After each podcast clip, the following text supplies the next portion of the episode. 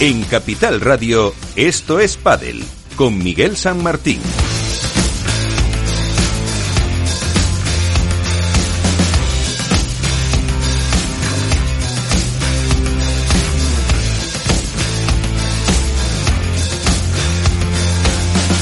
Y con todo el equipo que hace que cada semana estemos aquí dando un poquito de guerra o por lo menos eh, ayudarles a pasar el rato entreteniéndoles hablando de esto que nos gusta tanto que es el pádel con Alberto Coca y Jesús Carrasco hoy en la parte técnica y para poner ese punto, esa guinda, esa sapiencia tenemos con nosotros a Alberto Bote, la dormilona de As eh, de Padel Club, también de ese podcast. ¿Qué tal Alberto?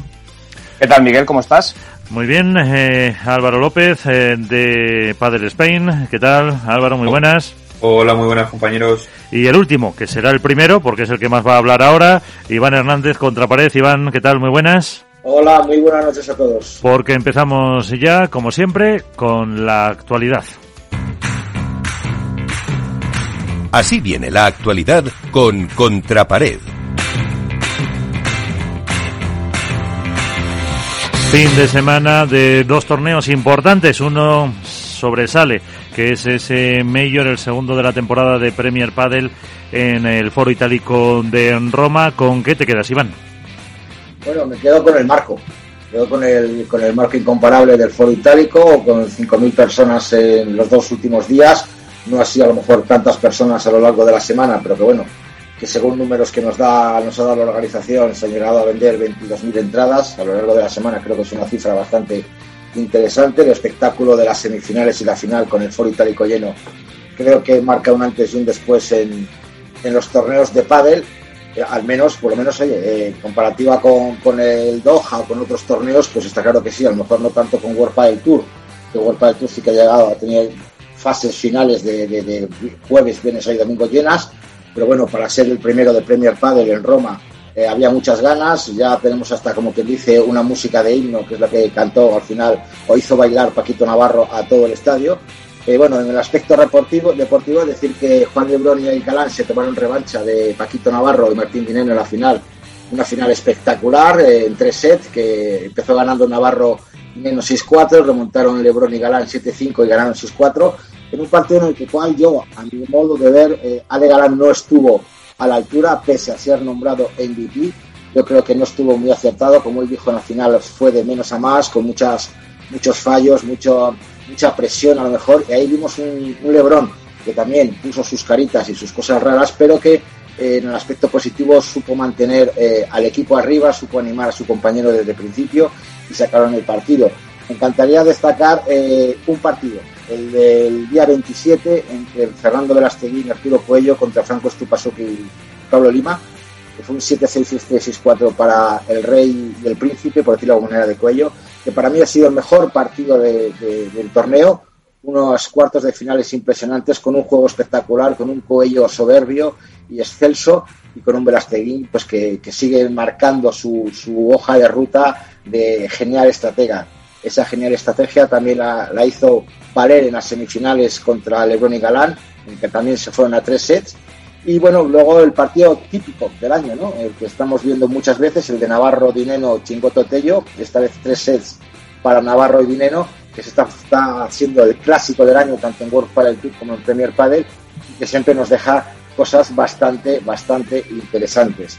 El otro torneo del año, el otro torneo del fin de semana ha sido el Challenger de Mallorca en la Rafael Academy de, de Mallorca, en la cual, pues bueno, eh, ha habido no sorpresa, pero, pero sí destacar el triunfo de nuevo de Miguel Lamperti, segundo del año en World del Tour Challenger, esta vez de la mano de otro de otro eh, debutante dentro de, de, de, tocar plata, ¿no? de tocar trofeo, como es el Edu Alonso, un chavalito que trabaja en Valladolid y que bueno, pues se encontraron en la final con Javi Garrido y Anton Sanz y ganaron 6-4, 7-5. La final fue bastante bonita, interesante, viendo, viendo mucho a veces los nervios de Eduardo y Antón, pues es su primera final y yo creo que, que bueno, es segundo torneo para, para Lamperti, que creo que cada vez que va en torneo hace tocar plata a su compañero. Uh -huh. En la parte femenina, debut y triunfo de nuevo, por fin, el primer triunfo del 2022 para Lucía Sánchez y Marta Marrero, muy contundentes a lo largo del torneo, excepto, fíjate lo que te digo, la final en la que perdieron un set, y contra Alice Colombón y Jessica Castellón, que están eh, haciendo una excelente temporada, sobre todo en los Challengers, llegando a semifinales y finales en todos los torneos, y creo que es algo, algo digno de mencionar. Espectacular también las instalaciones de la Rafael Academia, en la cual la mayoría de los jugadores estuvieron alojados en las instalaciones y de las, las cuales nadie se ha podido quejar absolutamente de nada, del trato, de las instalaciones, de las pistas, creo que es algo interesante a, nombrar. También hubo torneo de veteranos, ¿no?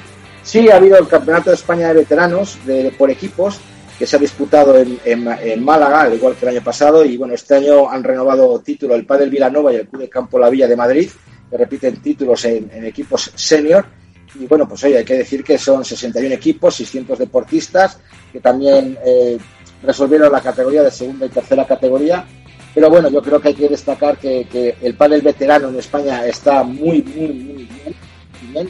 Eh, para eso somos campeones del mundo y creo que, es algo a destacar que la Federación Española de Pádel siga apostando por este tipo de, torneos.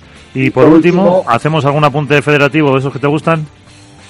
Bueno, eh, en cuestiones federativas la Federación Española de Pádel está mm, muy nerviosa muy nerviosa, hay muchos nervios dentro de, la, federación por la situación con la federación catalana, por el famoso papel anexo, eh, se están pidiendo cabezas, algunos piden cabezas, otros ofrecen cabezas, todavía no se sabe absolutamente nada de ello, vamos, lo que yo sé no lo puedo contar todavía porque no está confirmado, pero bueno, parece que, se, que hay movimientos por detrás, que haya gente que incluso se postula a unas posibles elecciones con nombres y apellidos, pero bueno, estamos trabajando en ello.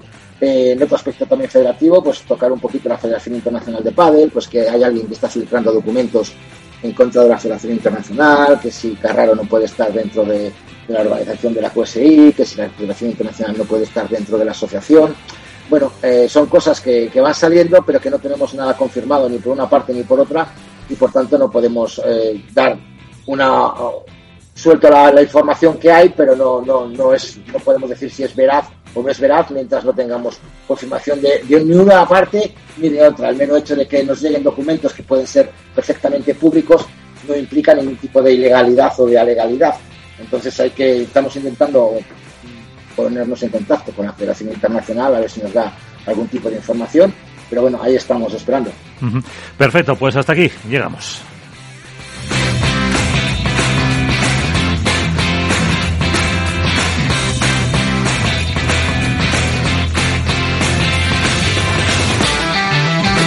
Esto es Padel en Capital Radio. Esto te estás perdiendo si no escuchas a Rocío Arbiza en Mercado Abierto. Albert Triola, consejero delegado de Oracle. Yo suelo decir que la digitalización es el plan de pensiones de las compañías y las empresas, con lo cual eso va a llevar a que las compañías van a comprar más software. Mercado Abierto con Rocío Arbiza. Hook Paddle patrocina esta sección. Hook Paddle Time is now.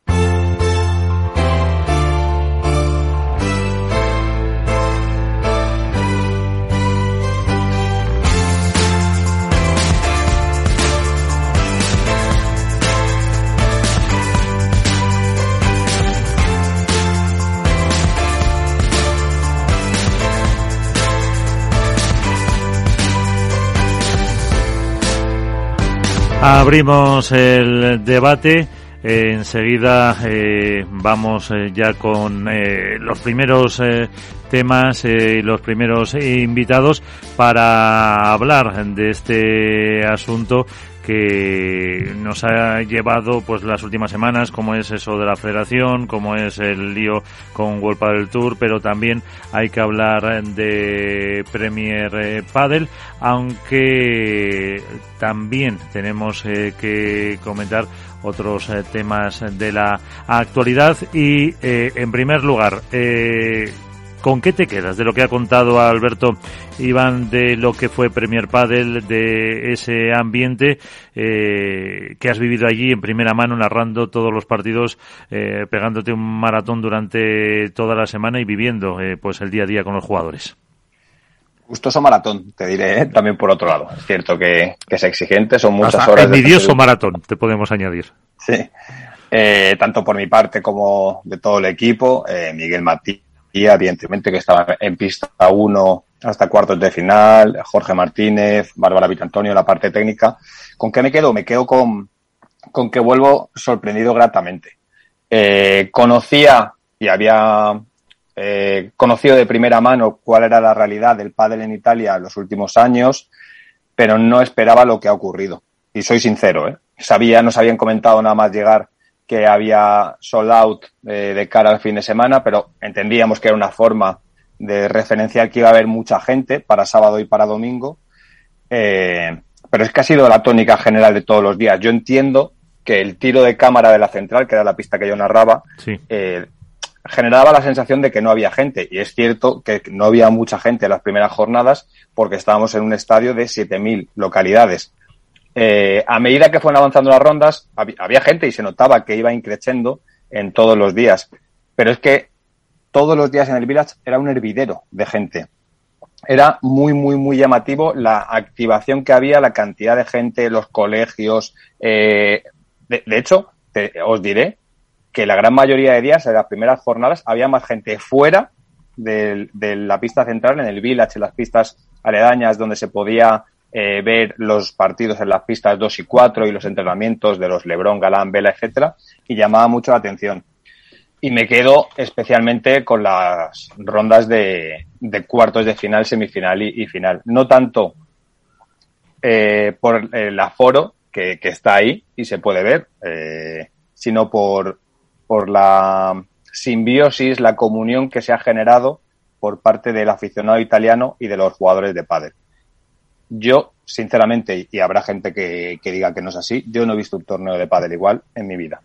Ni de los que he ido a cubrir, que son bastantes, ni de los que he visto en televisión. Supongo que la gente en Argentina, en Buenos Aires, sí que podrá hacer la comparativa, porque el público argentino muy caliente eh, y, apoya mucho y demás, pero de verdad que fue impresionante la, la, comunión que se, que se generó con según qué jugadores, con todos en general, pero con según qué jugadores como Vela, Coello, Paquito, eh, Galán.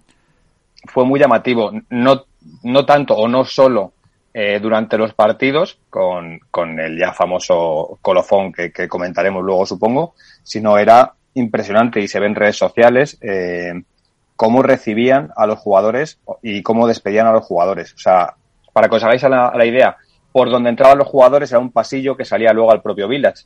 Pues había cientos de aficionados esperando para que los jugadores salieran para corearles, o sea, nosotros escuchábamos desde fuera eh, cuando salíamos al unísono cómo se cantaba vela, vela, vela y cómo de hecho la seguridad, por la propia seguridad de los jugadores, a veces tenía que interceder y llevarle por otro lado porque es que no, no podían andar. Entonces, yo no he vivido ese salto en cuanto a relevancia, en cuanto a generar eh, la sensación de que sí que son iconos de, deportivos, yo no lo he vivido nunca, de verdad. O sea, creo que me, que me quedo con eso y con que eh, es cierto que para muchos, y con razón probablemente, eh, Premier Padel tenía una cuenta pendiente con respecto a llenar las gradas en Doha.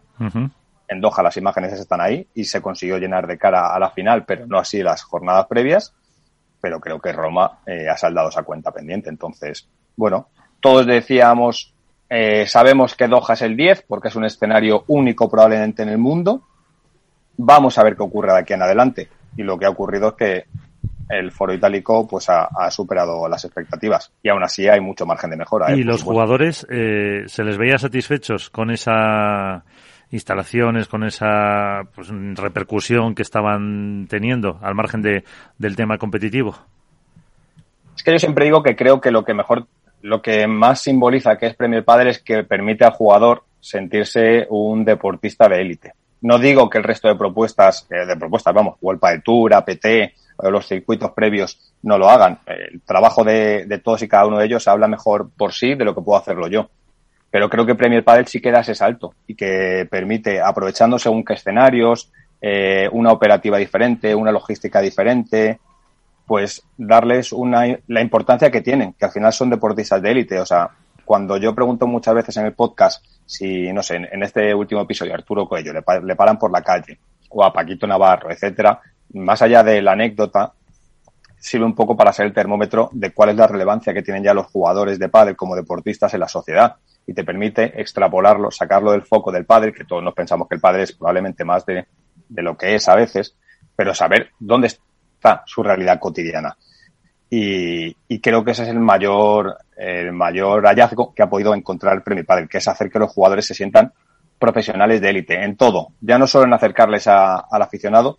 Mira, una cosa que ha sido muy bien desde Italia, que no sé si fue, lo digo sinceramente, no sé si fue buscado o fue espontáneo, fue permitir que todos los aficionados se acercaran a los banquillos cuando acaban los partidos para poder firmar pelotas, camisetas, balas y demás. Pues creo que eso es fundamental para que el pádel arraigue en escenarios donde todavía tiene un largo recorrido por delante, como puede ser Italia o los que están por venir. Eh, creo que es fundamental que la gente se pueda acercar a sus ídolos cuando salen de un estadio y vivirlo con naturalidad. Creo que es importante que puedan ver cómo entrenan, creo que es importante que los jugadores eh, pues sean tratados, como digo, como deportistas de élite y tengan todo tipo de facilidades porque las tienen en otro deporte, no porque lo merezcan más que el resto, sino porque la, digamos que en cierta medida lo que tú vas a ver en un Master 1000 de tenis, en este caso en el Foro Itálico, es lo que se ha visto en el Mayor de Italia. Y eso es, entiendo que lo que queremos todos para el deporte. Y si hay alguien que puede mejorarlo todavía más, si hay alguien que tiene nuevas ideas para aportar, pues yo creo que lo suyo es que, se dé ese hermanamiento y que el padre siga creciendo en la línea en la que está. Pero, pero creo que eso es lo más positivo que tiene de todo. Eh, bueno, ahora os dejo a, Álvaro y Iván. Lo que sí, eh, con esa profesionalización, o sea, me encanta que hayan hecho todo eso de los banquillos, de acercarse, de la cercanía, de, de poder eh, firmar, porque uno de los riesgos de los deportes cuando se van profesionalizando es precisamente que el jugador eh, se aleja de, de los aficionados, eh, como ha pasado eh, en algunos grandes. Y, y, eso es una cuestión que yo creo que todavía el pádel no se puede, no se puede permitir. Pero, pero Miguel, es eh, solo una cosa. Es lógico, en cierta medida, que Paquito Navarro sea un icono en Italia por la carrera profesional que tiene. Velasteguín, Lebrón, Galán, Dineno, etcétera.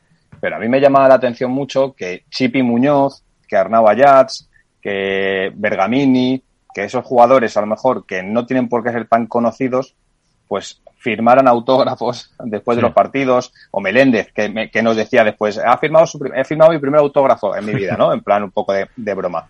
Pues creo que acercar a los perfiles que están en las rondas de cual y de previa, primeras rondas de, de cuadro, a vivir esas experiencias, a que se puedan dedicar profesionalmente a su deporte sin tener la necesidad de tener un segundo trabajo, que la mayoría son monitores de pádel, etcétera, que, puedan dedicarse en cuerpo y alma a la profesionalización de su deporte va, por un lado, a mejorar los deportistas que tenemos, por otro lado, va a mejorar el deporte profesional que tenemos, va a mejorar la industria y va a hacer que todos, pues al final nos dediquemos de una forma más digna a este deporte. Entonces, creo que eso es fundamental. De esto siempre se trata que en lugar de que haya 50 jugadores profesionales que vivan, que viven de esto, que es más o menos la realidad que teníamos eh, hasta hace poco, que haya 200, 250 y que eso enriquezca el deporte y la propia industria. Y, pasa por ahí. Y pasa lo mismo con las jugadoras, exactamente. Y no es una crítica absolutamente a nadie. Simplemente creo que es la evolución lógica de cualquier deporte que deja de ser de nicho, como era el pádel, y empieza a ser un deporte generalista, como le está pasando. Sí, no, y por eso mismo me daba ese miedo de que se empiecen, a ver si se entiende, a endiosar y que ya dejen de atender a esos aficionados, porque hay otros deportes que eh, los que decías tú, los chip y demás, ya mm, precisamente eh, el equivalente eh, en otras disciplinas deportivas, pues se creen que ya son estrellas mundiales y se alejan del aficionado y eso yo creo que sería un error muy, muy grande. Álvaro, Iván. Sí, bueno, yo, a ver, poco más que añadir a lo de, a lo de Alberto. Eh, la verdad que no vi mucho yo del, del, torneo, no tuve la suerte de ver mucho del torneo de, de Roma. Solo en concreto cuatro, cuatro partidos que fueron, eh, bueno, el, el esperpento y, y, por decirlo de alguna manera, y, y la polémica que hubo en el partido de Mario Huete y su ya ex compañero, cuando se tuvo que marchar de la pista eh, Mario Huete porque el compañero presumiblemente no estaba con la cabeza en el torneo, eh, estaba deseando pedir un transfer para volver a España y jugar eh, en el, Challenger. Eso por un lado, y luego estuve viendo, bueno, luego vi la, parte final, que es verdad, a ver, es verdad lo que ha dicho Alberto, que poco a poco las gradas se, llenaban de gente, pero bueno, eso pasa en todos los torneos, eso pasa en World del Tour, pasa en APT. Es lógico que con el paso de las jornadas, eh, con la introducción de nuevos nombres de cabezas de serie, pues la gente vaya llenando más las gradas y se vaya viendo más ambiente. Luego vi la remontada de. Pero pasó también en Doha y se criticó igual. Sí, sí, bueno, pero que es, que es, algo lógico. A ver, no, a todos nos gustaría, obviamente, que las gradas estuviesen con las 7.000 personas o las 5.000 personas eh, de domingo a domingo, por decirlo de alguna manera. Pero eso a día de hoy es totalmente imposible. porque la gente no, no, no puede estar todos los días llenando las gradas. No pasa en eh, tenis, quiero decir que es un deporte Exacto, no pasa ni muchos campos de fútbol, con lo cual es algo impensable. Luego pude ver la, eh, la remontada de Paquito, Paquito Navarro y Martín Dinero contra Chingoto y Tello, que para mí fue un, fue un gran partido porque la reacción que tuvieron tras perder 5-7 en el primero fue de absolutos campeones. Luego, lógicamente, el partido de Vela y Coello contra, contra Stupa y Pablo Lima, que para mí fue tanto, o sea, junto con la final, yo creo que el, el, mejor partido de todo el torneo y luego, lógicamente, la final con ese con ese fin de fiesta eh, de Paquito Navarro que tomó la, tomó la rienda del espectáculo con su teléfono grabando y saltando y cantando y levantando al público. Y bueno, yo sobre todo eso me quedaría con las con la semifinal de, de Vela y, y Coello y el partido de, de la gran final que creo que, que fue, fue espectacular. O sea, el, ambiente que se vivió en las gradas fue, fue enorme, eh, la gente estaba totalmente entregada al deporte eh, con el único quizá pero también de ese aficionado que creo que fue en, creo que fue en semifinales que insultó a, Juan Lebrón en un momento dado y no sé si al final le terminaron de echar o no porque no se vio en las cámaras. Entiendo que sí porque Lebrón dijo que si no no seguiría jugando. Pero no que bueno no es la primera vez que pasó tampoco es la, es la segunda. Eh, pero bueno, quitando eso, ya te digo, tanto eso como la polémica de, de Mario Huete y José Jiménez, creo que ha sido un torneo bastante, bastante positivo para Premier Padel. Yo te digo una cosa, yo estoy totalmente de acuerdo con todo lo que habéis dicho, sobre todo el detalle que, tienen las organizaciones ahora mismo, que bueno, que ya estamos viendo, antes lo hacía World Padel Tour, luego lo quitó por pandemia, luego lo quitó, luego lo volvió a poner, ahora lo ha vuelto a, instaurar, el tema de que los jugadores eh, se permitan el lujo de quedarse 5 o 10 minutos a firmar autógrafos. Yo creo que eso acerca mucho el pádel a los, a los aficionados a todos los aficionados. Yo vi a niños, a mujeres, a camisetas, palas, gorras, toallas, gente firmándose en el pecho, algunos le firmaban incluso en el, en el propio brazo. Eh, yo creo que eso hace grande al pádel y sobre todo lo que dice Alberto, ¿no? Pues que gente, yo lo vi a Lucas Bergabini firmar, a gente que habitualmente a lo mejor lo único que hace son firmar facturas, eh, firmar autógrafos, ¿no? Eh, que a uno, un chavalito, como dice Alberto, que le diga, joder, acabo de firmar mi primer autógrafo. Yo me acuerdo, yo no soy nadie en el mundo del padre y firmé mi, primer autógrafo de contrapared en el, en el Open de, de, Cáceres, cuando estaba por el Vilas, y dice, bueno, tú eres contrapared, fírmame. Y digo, yo no soy nadie, o sea, es lo que dice Alberto, yo soy un chaval de previa o, de, de, de, cuadro que estoy en 16 avos y estoy en una pista central del foro itálico y me hacen firmar un autógrafo. La verdad es que eso hace muy grande al pádel y lo acerca al pádel, eh, acerca al pádel a la gente. Eh, yo creo que el foro itálico, pues sí, puede, igual que Doha marcó un antes y un después en cuestión de instalaciones, aquí ha marcado un antes y un después de la relación jugadores-afición, ¿no? Eh, yo creo que, eh, la comunión que ha habido con la afición es importantísima y sí que hemos visto muchos vídeos de los jugadores en los entrenamientos con pistas llenas, es lo que dice Alberto. hay y culpa de ello tiene la Federación Internacional de, Tenis o la Internacional de la Federación Italiana de Tenis, que es la que ha organizado este torneo, eh, que permita a los, aficionados ver los entrenamientos. Hemos visto sacar Paquito Navarro una bola por tres desde una grada superior en competición con Coello, que eso anima mucho a los, aficionados. Y yo creo, por eso te digo que destacaría la, la unión del pádel con, la, con el aficionado que antes no había no sé si es porque les han tratado bien o porque los jugadores están más cómodos. Eh, bueno, o están más implicados en el proyecto. Están más implicados en el proyecto y entonces se, se, se brindan a hacer todas estas cosas. Al igual que, por ejemplo, en World del Tour, tú no ves nunca entrenar a los jugadores. Los jugadores en World del Tour se buscan, se buscan pistas por las ciudades en donde van, a clubes alejados de las pistas principales para poder entrenar. Bueno, a lo mejor es un paso más que todos aportan, ¿no? Igual que la Federación Española de Padel aportó los micros en, los banquillos, que luego lo ha cogido World del Tour y lo ha cogido Premier Padel. World del Tour aportó el, punto de oro que lo cogió la Federación Española, también lo cogió la FIP, pero ahora lo ha quitado. O sea, todos van sumando, todos van aportando su granita de arena para que el, el pádel sea más grande. Yo la pregunta que quiero hacer a Alberto es eh, lo siguiente. Eh, La organización como tal fue de la Federación Internacional de Tenis, de QSI o de Premier Padel, porque al fin y al cabo yo no vi ninguna eh, publicidad de QSI como, como empresa que es la que organiza Premier Padel, solo vi Premier Padel como tal. Pero es que QSI no tiene que aparecer en ningún lado. Pero QSI al fin y al cabo es el patrocinador principal de Premier Padel, ¿no? Setpoint aparece en algún lado? Hombre, lo que no lo sé. Hombre, pero te aparece, hombre, ahí entiendo. pero sí te aparece a lo mejor Dan, que es el mismo grupo. Claro, pero, pero vamos a ver, Premier Padel es el circuito y Premier Padel es lo que tiene que aparecer. La empresa que gestione, eh, entiendo, eh, que no lo sé, me gustaría responderte, entiendo que la Federación Italiana de Tenis lo primero que hace es es quien acoge el torneo y pone a disposición de el, circuito eh, concreto, uno, supongo que la logística en según qué cosas, dos, las instalaciones y tres, pues crea una sinergia de trabajo para que el circuito tenga facilidades a la hora de implantar su modelo, porque tiene un modelo propio que va a ir implantando por los diferentes localizaciones. Sí, pero perdona, pero yo lo que quiero que dice Iván, que yo lo entendí o lo entiendo así también, que me eh, chocó, o sea, que sí es, eh, que si, si, si sigue siendo, por así decirlo, el principal patrocinador dentro de Premier Padel, dentro de, del circuito con la con la, con la federación. No, tengo ni idea, sinceramente. O, solo era el, el, de Qatar. Yo creo que es eso un poco por donde. Es que lo digo un poco. de vamos, estoy viendo. Estoy viendo aquí por encima la libreta que, que tengo de, del mayor de, de, Qatar. Vosotros recordáis ver QSI por todos lados. Yo, y lo digo porque no me viene a la mente. ¿eh? Sí que se veía la QTF, que es la Qatar Tennis Federation, que es la federación de tenis, que era la que organizaba el evento.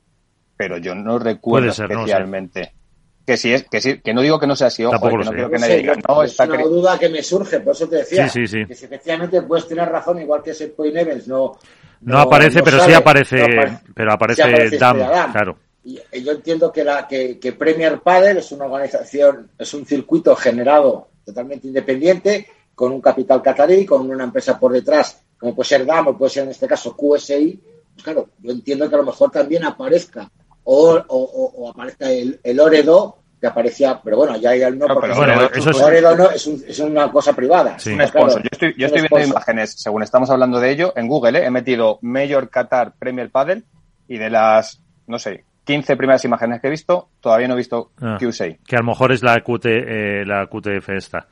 Y, claro, es, ahí, o sea, eso era que a lo mejor es sí, la Federación Catarí de Tenis. Y a lo mejor es la Federación Catarí de Tenis porque sí. es la que se encargaba de acoger el, el, el evento. Eh, el evento. Entonces, uh -huh. yo creo que es que QSI en este caso, más allá. Que desconozco. Y que entiendo que a lo mejor quieren estar más en las sombras, o sea, simplemente sí. digamos no, que, el, sí, por decirlo. Papel, es que yo creo que no es claro, papel, o sea, di, digamos que sea poner el dinero y fuera, o sea, no quieren estar como publicidad ni nada, que por, por, una parte lo entiendo. Uh -huh. Puede ser. Que esto mmm, nos lleva un poco a que eh, os tocó allí, Alberto, el momento demanda o el momento denuncia, sí, no sé cuál es sí, el, sí. el, término correcto de, de, ese anuncio, que no sé si fue el miércoles o el jueves de, de Wolpa del Tour, que precisamente va contra QSI, contra la FIP y contra los eh, jugadores eh, por competencia desleal. Eh, es una demanda interpuesta eh, y con una petición de medidas eh, cautelares. Eh, no sé si, si hubo ahí repercusión, comunicado, cómo se lo tomaron los,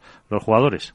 Mira, yo, ¿os acordáis que os dije que en el mayor de, de, Doha me perdí una parte, no toda, del ámbito periodístico, porque al final, cuando están narrando, pues sí, estás no te lo que estás.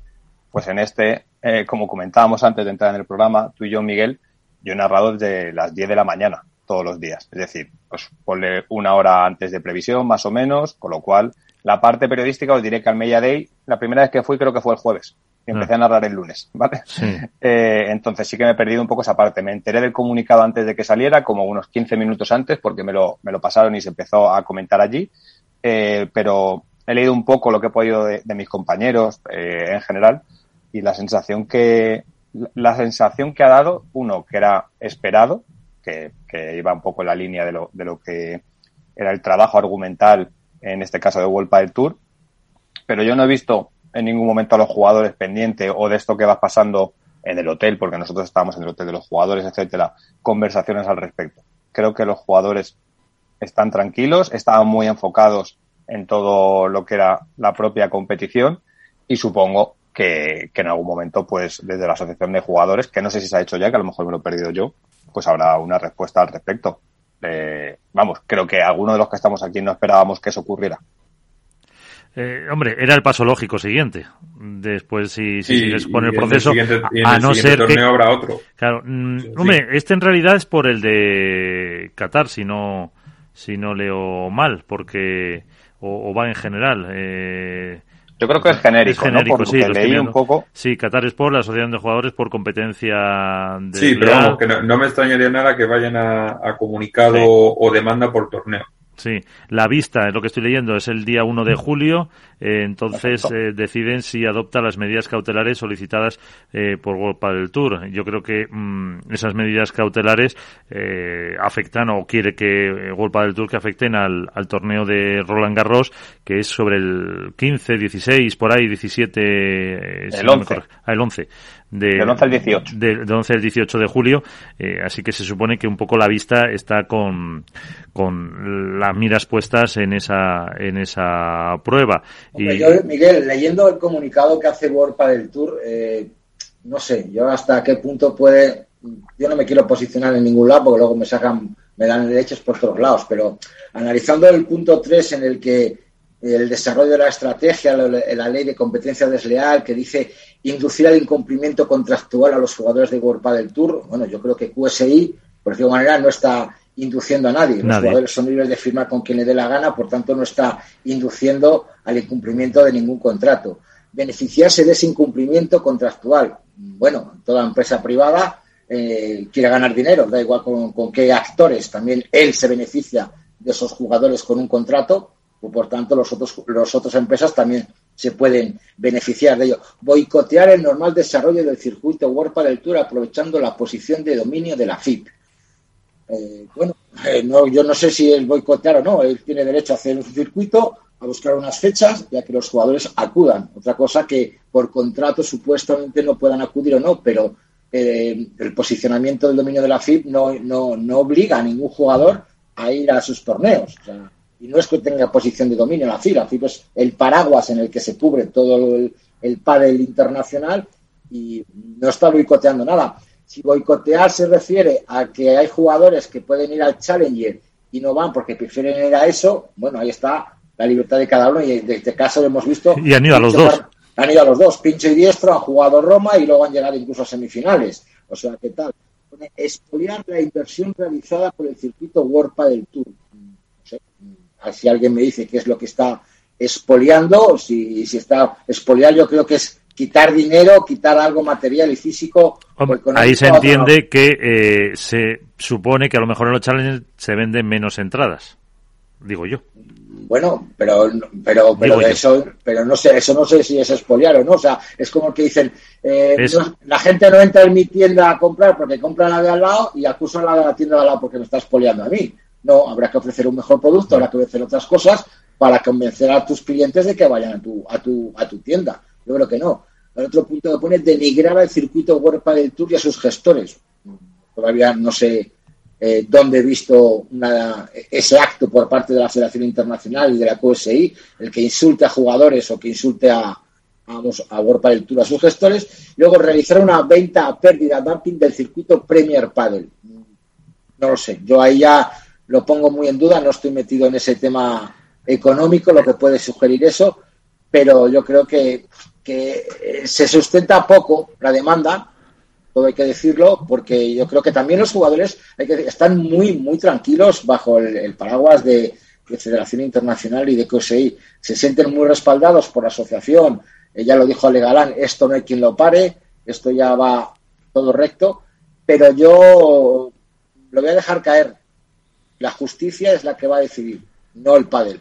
Es la lástima de todo esto, que, que ni los jugadores, ni un Bueno, circuito, la, la ni lástima, otro... la lástima no, ¿no? Quiero decir, en este caso. Bueno, la lástima la, en el sociedad, sentido... la sociedad necesita este tipo Sí, me refiero, Alberto, a que, Hombre, que yo lo bonito que le hemos hablado muchas veces tú y yo es Que no haya líos en el pádel y que hubiera... sentémonos todos Claro. en el pádel, busquemos Sí, sí, una solución, supuesto. que no tengamos que tirar porque un externo, una persona externa a la justicia en este caso, que de pádel sabe poco, solo sabe de, de leyes y solo sabe de, de analizar contratos, eh, dictamine el futuro de un deporte que sentándose gente se puede arreglar. Es a lo que te voy.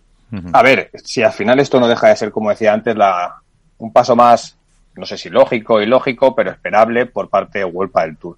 Huelpa del Tour defiende sus intereses, lo que considera que son sus intereses legítimos y va a ir, parece que hasta las últimas consecuencias para defenderlos. Eso es lo que es, y la justicia será quien determine si la praxis de Huelpa del Tour con respecto a los jugadores es lícita o no lo es. Simplemente por eso los jugadores lo que, a lo que se acogen es a la libertad para ejercer su, su profesión. Nada más. Y será la justicia en este caso si aplicará medidas cautelares o no el próximo eh, 1 de julio.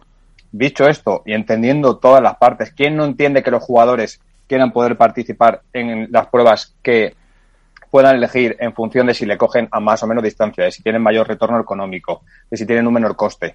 Que a la vez que se estaba disputando el mayor de Italia, había pruebas del Cupra Tour también, donde pueden participar los jugadores.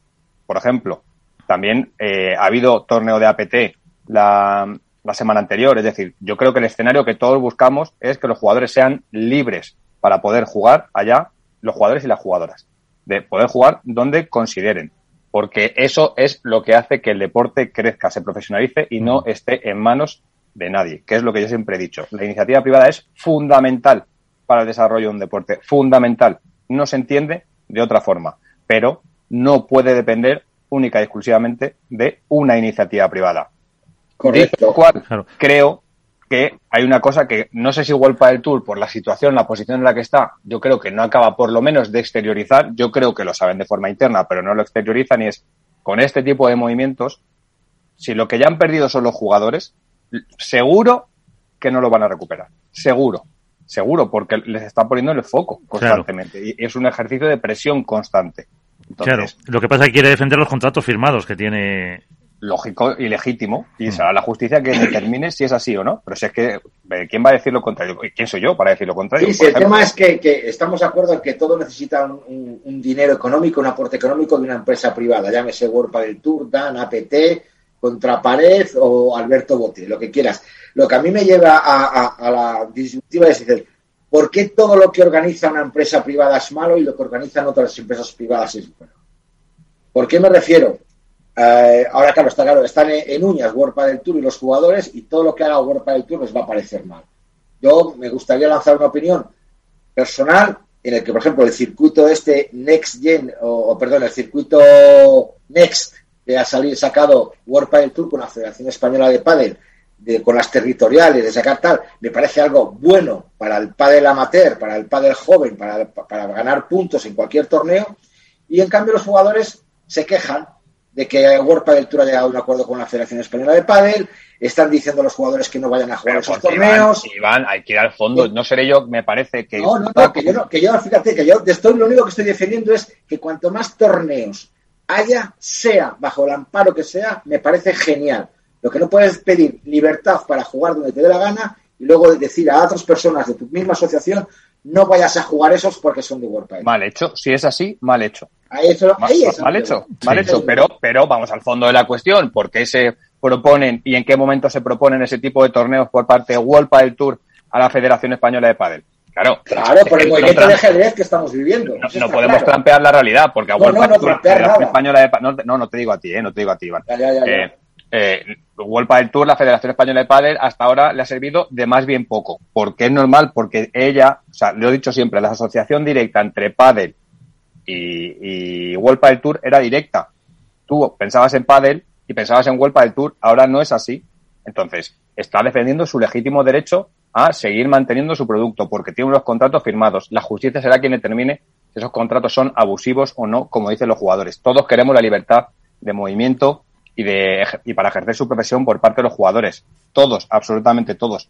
Y todos ansiamos un escenario en el que se ponga de acuerdo las partes más importantes de este deporte para desarrollar un deporte mejor. Es evidente. Pero hay alguien que, o sea, e, e, es evidente que hay una parte, desde luego, que yo creo no está siendo inteligente en lo que es la cuestión, eh, no sé si empática, relacional, llámalo como quieras, me da igual yo creo que no lo es, porque si tú hablas, que tú hablas además, Iván, con jugadores, como lo hago yo, como lo hace Álvaro o lo hace Miguel, la percepción que tienen los jugadores cada vez no es que sea peor de World del Tour, es más distante con World del Tour. Porque es normal, es que es normal, si tú estás intentando eh, el mensaje que lanza Vela, que ya no nos acordamos en Doha, es que se pongan de acuerdo todos y vamos a trabajar por un futuro mejor y un deporte mejor. Y lo cierto es que mes y medio después, dos meses después, lo que hay de por medio son dos demandas entre medias. Y no critico que se demande, de verdad, que es una empresa privada que tiene que velar por sus derechos y sus intereses. Pero lo que hay son dos demandas. Dos demandas. ¿Cuál es la En percepción sumar, del jugador en restar. todo esto? Yo no sé si suma o resta, lo que sé es que la percepción del jugador Es en esto es, o sea, en lugar de intentar solucionar un problema, oye, hay un malestar por parte de los jugadores que viene de antes y que como no había una alternativa real, porque lo que había no era una alternativa real para poder cambiar el modelo, acabaron pasando por el aro con todas las, vamos a decir, eh, fórmulas que hubo para que eso fuera así, porque lo sabemos absolutamente todos, ¿vale? Ninguno, ahora no nos podemos hacer los locos. Y esto no habla bien o mal de Premier Padel, en este caso, porque ni existía. Simplemente es que los jugadores, ha habido un periodo de, de- de desgaste, y esto responde yo creo un poco a la pregunta que tú hacías, también Iván, que es, es evidente que ahora mismo, por parte de, de mucha gente, todo lo que tiene que ver con la marca World Padel Tour genera rechazo. Y todo lo que tiene que ver con la marca Premier Padel es un abrazo solidario al futuro del pádel. Bueno, pues ¿de quién habla mal de eso? ¿De Premier Padel o de World Padel Tour? Pues yo creo que World Padel Tour ha hecho infinidad de cosas bien. Ha hecho un circuito notable, notabilísimo. Ha generado un producto de un deporte que era no minoritario, pero de nicho. Y eso va en su, a ver, en su debe, creo que también hay cosas como lo hay en las mías, trabajando todos los, todos los días. Y una de ellas es, pues que a lo mejor a los medios de comunicación no les ha tratado como les tenía que tratar, y lo sabemos todos los que estamos de aquí. Como a lo mejor, por ejemplo, que a los jugadores no les ha tratado y, y- y- y les ha hecho sentirse que son un producto y que no son la parte importante del producto. Pues eso a la larga genera un desgaste. Y si tú sigues echando monedas en ese saco, pues lo único que genera es más desgaste. Y no critico. Yo no estoy criticando. Y de verdad, que yo, que lo digo siempre, que hace dos años yo era pro World del Tour, que nadie se olvide, ¿eh? que a mí se me criticaba porque yo era pro World del Tour. Lo que digo es que todo tiene, o sea, hay que intentar hacer un análisis, un análisis lo más lógico posible de las cosas. Y creo en este caso que es lógico que World del Tour vele por sus intereses, pero ¿quién no entiende la posición, por un lado, de los jugadores? Entonces, lo, para mí el escenario, y lo he dicho siempre, es que creo que todos tienen que aportar y sumar, todos, absolutamente todos. Y creo que no hay nadie con un poco de, no sé si de sensatez o de o que vele por este deporte que no piense lo mismo. Efectivamente. Álvaro, que no te hemos oído casi. Sí, no, yo es que la verdad que poco más que apuntar. A ver, yo lo decía eh, la semana pasada en referencia al tema de las federaciones eh, y es totalmente extrapolable a este caso. Es decir, aquí hay una guerra de egos enorme. Eh, en este caso quizás es menos política que en el tema federacional, pero al final es eh, hablando pronto y mal a ver quién la tiene más grande. Es decir, eh, del Tour lógicamente tiene que defender su posición con sus cosas buenas y sus cosas malas. El problema es que está atacando eh, en parte a su propio ombligo, es decir, a los verdaderos protagonistas de este deporte que son los jugadores. ¿Qué pasa? Que los jugadores eh, han aguantado estoicamente año tras año y temporada tras temporada hasta este momento. Ahora han decidido, eh, no sé si por esto de World del Tour y por el tener otros circuitos y otras ofertas, finalmente unirse en una asociación que parece que, que está funcionando, una asociación que, bueno, que va a la gresca con World del Tour, va a la gresca con las federaciones y con quien haga falta por defender los derechos de los jugadores, cosa que me parece eh, lógica y aplaudible eh, si, tienen, si tienen razón, obviamente. Pero es algo que no se ha dado hasta ahora, que ahora se está dando y que, bueno, eh, obviamente no va a haber ni cordialidad World del Tour APT, World del Tour Premier, ni Premier APT, ni Premier World del Tour. Es decir, van a ir todos contra todos y saldrán unos, entiendo que uno victorioso, que supongo que será, dadas las circunstancias y por lo que estamos viendo, eh, Premier Padel, los jugadores se han inclinado mm, públicamente por esta por esta opción Claro. y bueno, veremos a ver en qué Pero- termina todo. claro, pero imagínate que el, el- el juez da medidas cautelares el 1 de julio y no pueden ir a. eh, Pues ahí a se, va, París. ahí se va a armar la gresca. el ambiente que se encuentren en el torneo siguiente, que no sé si, qué sé, eh, te voy a decir, eh, no sé si les toca a usted, bueno, el que les toque, Sí, bueno, imagínate, pues- eh, es que eh, puede ser, No, no, ahí, puede ser un ambiente que se va a cortar con la tensión con cuchillo. Claro. Y, y luego, por otro lado, tenemos el tema de las chicas.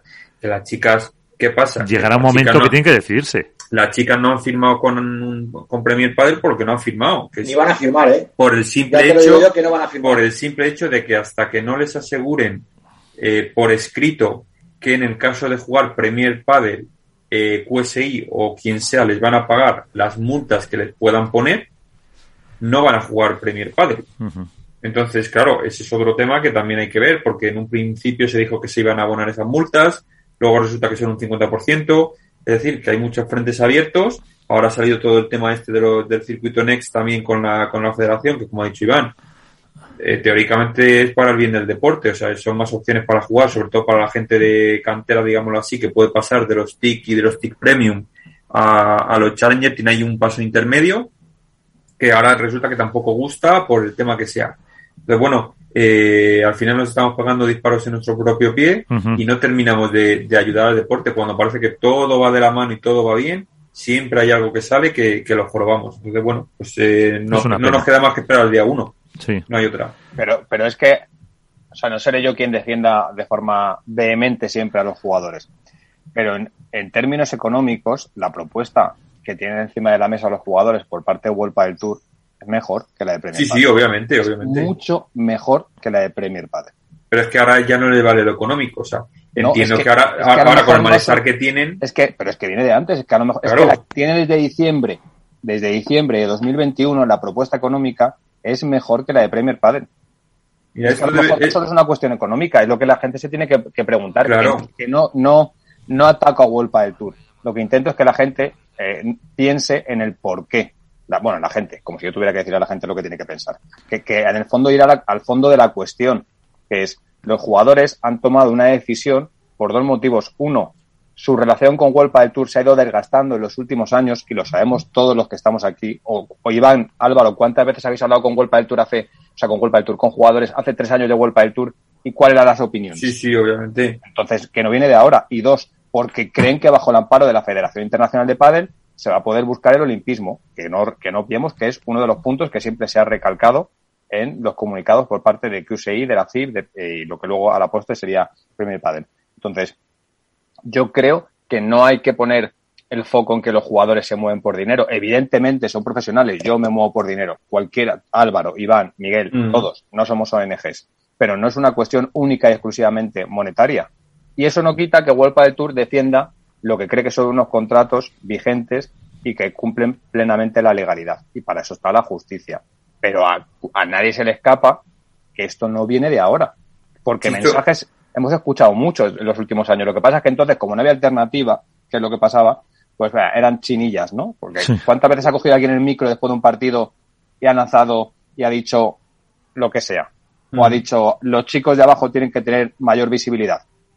Por Sí, ejemplo. esto es muy sencillo. Esto es como en el mundo del fútbol cuando pasa que un jugador eh, le quiere contratar un equipo grande y se queda en el equipo, lo que sea, de su ciudad o en el caso surgido, ¿por qué? Por amor a ese equipo, que o- ocurre pocas veces, pero ocurre. Pues esto es lo mismo. Al final sí es verdad que Wolpa de Tour ahora les pone más dinero, pero ellos ahora lo que valoran es el sentirse tratados, el sentir a la gente No, más es cerca, que el- el- los- el- las atenciones que tiene. Entonces, pues es eso, no es como dice Bote, no es todo monetario. Claro, pero es que tienen derecho de tanteo. Entonces, si tienen derecho de tanteo, si World Padel Tour iguala lo que tiene lo que ofrece Premier Padel, no les queda más remedio que quedarse con World Padel Tour. A Sí, no pero ser que es que pase, no- que lo pase lo, que pasó con PPT, que digan, pues aunque me lo iguales yo me voy. La cosa es que no es que le- todo. Pero no lo iguala, Iván. No lo iguala a Wolpa del Tour, lo supera Lo incluso. supera, efectivamente.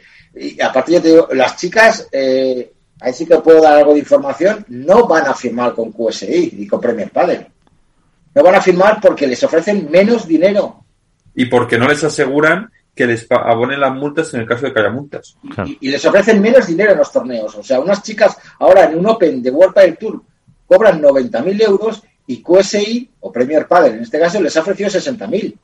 Entonces Yo- han dicho, no, si queremos yo creo todos que- iguales, todos iguales. Yo creo que va más un poco por la línea de lo que dice Álvaro y de y esperar a ver qué ocurre con respecto a, a las denuncias a los jugadores y creo que cambiará mucho el escenario también a partir del 1 de julio porque si hay medidas cautelares o no las hay, pues creo que un poco abre la vía, ¿no?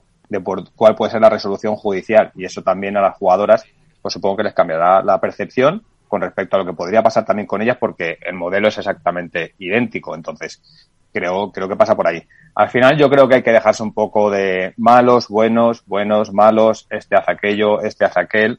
De verdad que yo creo que esto camina a que a partir de 2024 haya un macrocircuito a nivel mundial con 35, 50, las pruebas que sea, y que haya promotores privados que sepan y puedan explotar según qué pruebas en según qué territorios porque lo han hecho muy bien, porque conocen el territorio, porque tienen capacidad de sacar sponsorización, por los motivos que sean. Todo lo que todo lo que hay entre medias simplemente es eh, a mí es que me, da un poco me, hace alejarme. Y creo que a la gente en general también porque nosotros estamos hablando de esto y como siempre se nos olvida hablar de deporte. Y ha, habido muchas cosas eh, interesantes para hablar del plano deportivo. Evidentemente entiendo que esto es relevante hay una denuncia por medio pero no sé. Quien se supone que vela por el deporte y está mirando por el desarrollo del deporte si pone el foco en esto en lugar de ponerlo en lo otro, no sé, a mí, a mí es que no me gusta, de verdad, ¿eh? y, no, y no señalo a nadie. Simplemente es que yo, sabes que soy más de, esa parte y, es lo que defiendo. Sí, ahí es el, eso, las vistas a futuro, sostenibilidad solo del eh, torneo con chicas o no el torneo con chicas, no hay más, no hay más opciones. Eh, si es mirar eso, como dice Alberto, a partir de, de 2024. La, la cuestión es esa al final. Eh, de todas formas. Las están muy seguras ¿eh? de quedarse en World del Tour. La, cuestión es si World del Tour solo chicas les va a poder mantener esas condiciones, va a poder conseguir esos torneos, va a poder eh, conseguir eso, esa repercusión internacional del pádel, que, que, que es otro punto importante para, para el propio deporte y para ellas mismas, el que tengan una visibilidad internacional, que luego les llamen de un sitio, que les llamen de otro, que tengan esos clientes. También hay que ver si a Vuelta del Tour le interesa el pádel femenino. Solo. Hombre, pero imagínate que, imagínate que tienen la oferta. Vale, vamos a ver si eso es así, que oye, si, si, las, si las jugadoras no llegan a un acuerdo con Premier Padel, que cosa que yo creo que, que Premier Padel tiene que ser un, circuito mixto, eh, tanto de categoría masculina como, como femenina, luego hay que ver si a Vuelta del Tour le interesa solo el pádel femenino Vamos, a verlo. Eh, que yo no lo sé, no tengo respuesta de momento a esa pregunta, pero me gustaría saber si eso se diera. No, no creo que se vaya a dar, por otro lado, pero. Y sobre todo, ¿en qué plaza se manejaría? Porque, claro, eh, con todo los respeto, no es lo mismo ir con chicos y chicas a Valencia, Barcelona, Madrid, que a lo mejor solo chicas, no te salen esas plazas tan grandes y tienes que ir a otros sitios eh, no quiero decir tampoco de segunda división, pero no, que no sean ciudades tan importantes y claro, lógicamente el nivel de exposición mediática y a los aficionados no es el mismo. Bueno, eso también habría que verlo. Yo creo que el pádel femenino es muy, muy, muy, muy atractivo y que sí que tiene tirón como para poder hacer eventos y pruebas grandes en cualquier ciudad, no sé si del mundo, que probablemente en el mundo hasta el pádel masculino no pueda, pero a nivel nacional seguro, a nivel europeo en según qué sitios probablemente también, pero eh, desde luego es una aventura arriesgada eso seguro. No digo que no pueda ser fructífera, pero arriesgada es, porque el tenis, eh, el tenis la tiene, pero también lleva mucho tiempo poder trabajarla. Entonces, bueno, vamos a, vamos a ver qué pasa, qué pasa con todo esto. Pues veremos. Yo no, yo, eh, esto es una opinión, eh, no contemplo el pádel masculino y el pádel femenino por separado el día de mañana. Es verdad que parece que este año quizá a lo mejor se dé por ahí, pero una vez que esté salvada la situación legal y contractual, a mí, no sé. También está la unión de las jugadoras, ¿no? De la asociación, que para eso, que para eso se ha hecho. Claro. Dependerá todo de la justicia. al final, eso, habrá que esperar un poquito. Eh, vamos a hablar con un auténtico número uno. Eh, Mariano Amat, ¿qué tal? Muy buenas, ¿cómo estás? Hola, buenas a todos. Eh, pues con Alberto Bote, con Álvaro López y con Iván Hernández, eh, aquí hablando un poquito de esto que nos eh, gusta. bueno, como quien dice, recién llegado de Roma, lo primero, enhorabuena, Mariano. Muchas gracias. ¿Se sufrió, ¿se sufrió mucho? Se sufrió, se sufrió bastante, sí, bastante. Pero bueno, se disfruta, se disfruta un poquito más así.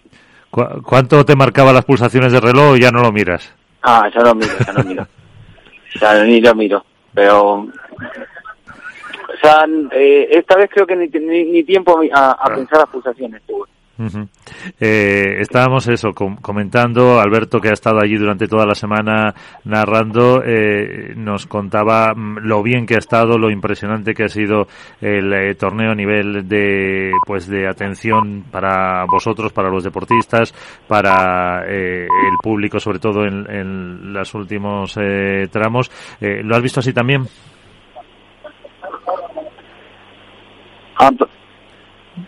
Mariano Hola, ahí se, fue se fue la, comunicación. Te decía que eh, Alberto, que había estado narrando durante toda la semana, nos contaba eso, eh, lo bien que estaba organizado este torneo, eh, la atención a jugadores, a vosotros los deportistas en definitiva, la animación del público en las últimas rondas. ¿Tú lo has vivido así también?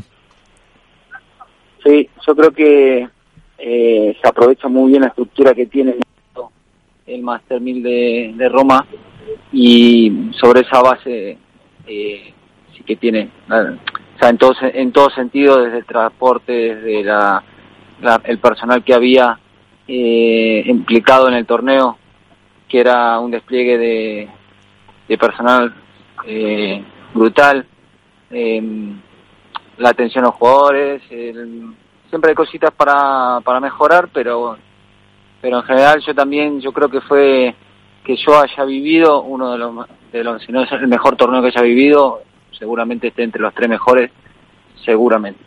Y encima y encima ganando, que los chicos también les hacía falta, porque Perdón. A los chicos que también les ha les ha ah. venido bien esta victoria. Bueno, siempre ganar siempre viene bien. Eh, lo decís por el torneo anterior que perdimos en cuarto de final. Eh, bueno, y por no, y por, me refería también al otro Premier Padel que fue en Qatar que perdisteis ahí en, en Doha. Ah, bueno, sí, dentro del circuito. Sí, nos vino, nos, dio, nos dio confianza. Aparte, creo que ganar así, eh, sufriendo, peleando, sin, creo que no, no hemos jugado muy bien el primer set sobre todo y sin encontrar un poco el camino hasta, hasta mediados del segundo set y recuperar y no irnos del partido y tal, yo creo que, que nos, nos viene muy bien y, y nos marca un, camino también. eh, Iván, ahí tienes a Mariano. Hola Mariano, buenas noches.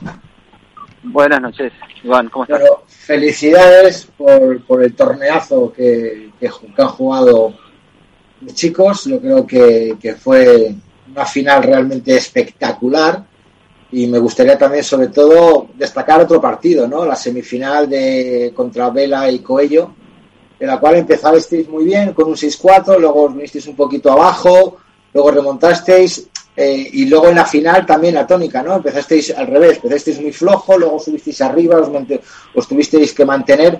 Eh, me gustaría que, a ver si lo he comentado yo antes, a ver si tengo yo razón o no. Realmente no fue el mejor partido de Ale Galán en la final aunque luego fue nombrado MVP.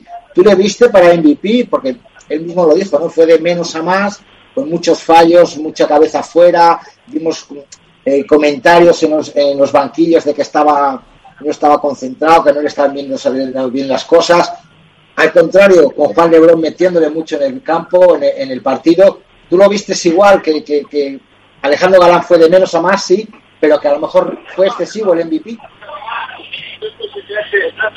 Que sé, en eso, la verdad que muchas veces no lo entiendo el MVP, a quién, a quién se da, a quién no, otra vez está bien, otra vez está mal, ahí no entra a valorar. Yo creo que tuvimos, eh, fuimos bastante, por momentos, inconsistentes y de muchos picos, y, creo que también el partido fue muy, muy igualado, sobre, sobre todo en el segundo set ellos tienen bastantes opciones para cerrar y para romper y y complicarlo si no no consiguen hacerlo y ahí nos recuerdo que nos agarramos bien y al final del segundo set le, le, damos, un cambio bastante bueno, Juan se activa más, eh, Ale empieza a tomar un poquito más de protagonismo, empieza a, a, pegar más y a, apretar más con las poleas y a activarse más y a partir de ahí eh, pegamos el cambio. No sé si jugar a quién dar el, el MVP, yo ahí mucho no, no, no entro.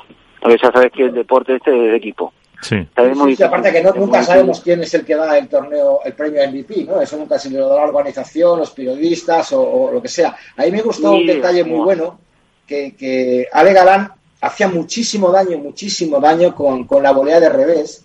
Y en uno de los intercambios, eh, Roddy Ovide le dijo evitar la volea de revés de, de Ale Galán y ahí fue donde también ellos subieron, ganaron el primer set y estuvieron muy cerquita de ganar el partido. Pero luego lo que pasó, dices tú, ¿no? Eh, empezó a Ale Galán otra vez a, meter bola, a asegurarse los puntos, a no arriesgar, salvo excepto dos o tres eh, es más claros que tenía que pegar. Pero, ¿cómo viste tú ese, esa, esa táctica de evitar a Ale Galán el, ¿Te diste cuenta no, yo creo que, los, partidos estos no son, eh, no, no sé si va por un golpe y yo creo que va más por el ellos juegan muy bien al contragolpe son muy rápidos cerrando la red y achican bien bien los espacios entonces yo creo que va un poco por ahí el que el que dé el paso más más rápido adelante el que cierre mejor la red y después el, el que tenga la la claridad mental cuando cuando viene bien el lobo para poner la pelota y cerrar otra vez por ahí va van los tiros. Yo creo que ahí es donde fuimos un poquito peor al principio y después ya lo, lo, lo, corregimos y, y, fuimos mejor y ahí es más difícil. Cuando, uno cierra bien la red es más difícil que te, que te contragolpeen. Entonces, a estos niveles creo que va un poco más por ahí. Para el final es un, deporte de cerrar espacios y encontrar el espacio para entrar, ¿no? Y eso es básicamente a, lo que jugamos casi todas las parejas, ¿no? encontrar el espacio ese para a buscar el contragolpe. Y después en el torneo este creo que que sí que pasaba, eh, sobre todo los partidos que jugabas por la tarde, que hay un, pico en la, de horario que te, cambia el juego porque la pelota sale bastante menos, igual te tenés que adaptar a ese cambio en el medio de un partido.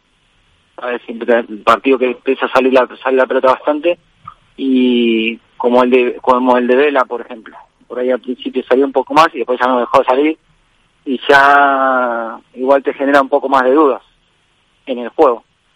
Y tenés que adaptarlo sobre la marcha. Yo creo que eso también, eh, eh para nosotros creo que, que nos suma, nos suma bastante el poder de haber tenido esa capacidad de adaptación, a pesar de las cosas no saliesen eh, como quisiéramos al principio.